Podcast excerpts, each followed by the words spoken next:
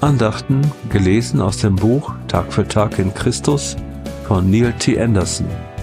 Das Buch kann auf der Webseite www.freedominchrist.eu gelesen oder erworben werden.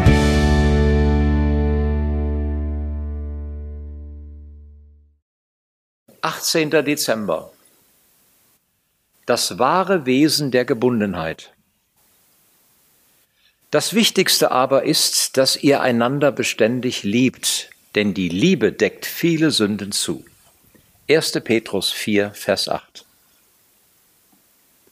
Ein Missionarsehepaar kam in mein Büro, um über ihre schwierige fünfjährige Tochter Sarah zu sprechen. Der Vater klagte, Neil, es ist so schwierig, Sarah zu erziehen, dass wir sie jedes zweite Wochenende zu meinen Eltern geben müssen, damit wir abschalten können. Wir wollen Sarah lieben und wir haben uns entschlossen, das auch zu tun.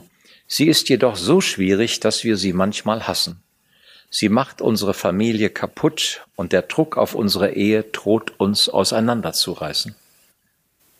Ich ermutigte sie, Sarah zu fragen, was sich denn in ihrer Gedankenwelt abspiele, wenn sie sich derart aggressiv benehme. Sie schienen diesem Vorschlag gegenüber etwas skeptisch zu sein waren aber damit einverstanden, den Versuch zu machen. Zu ihrer Überraschung bekannte Sarah, dass sie auf ganz bizarre Gedanken gekommen sei und dazu in ihrem Zimmer außerdem furchterregende Erfahrungen gemacht hatte. Die Eltern vereinbarten einen Termin mit mir und brachten Sarah mit.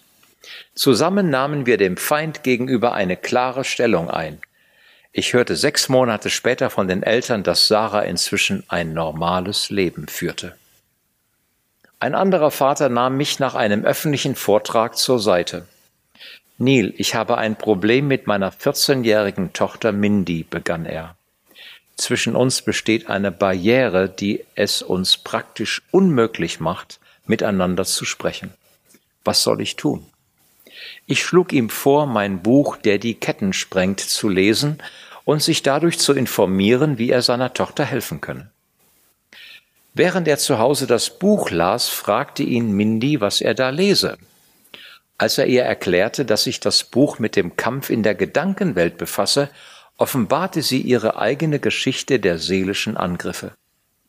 Als er um das wahre Wesen ihrer Probleme wusste, konnte er diese mit ihr angehen und auch ihre gemeinsamen Konflikte bereinigen.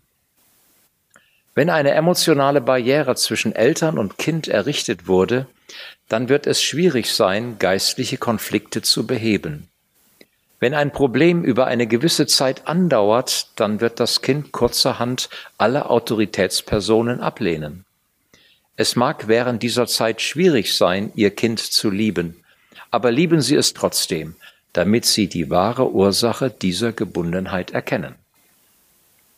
Gebet Herr, öffne mir die Augen, dass ich die Realität der geistlichen Welt erkenne, damit ich in der Lage bin, meine Familie zu lieben.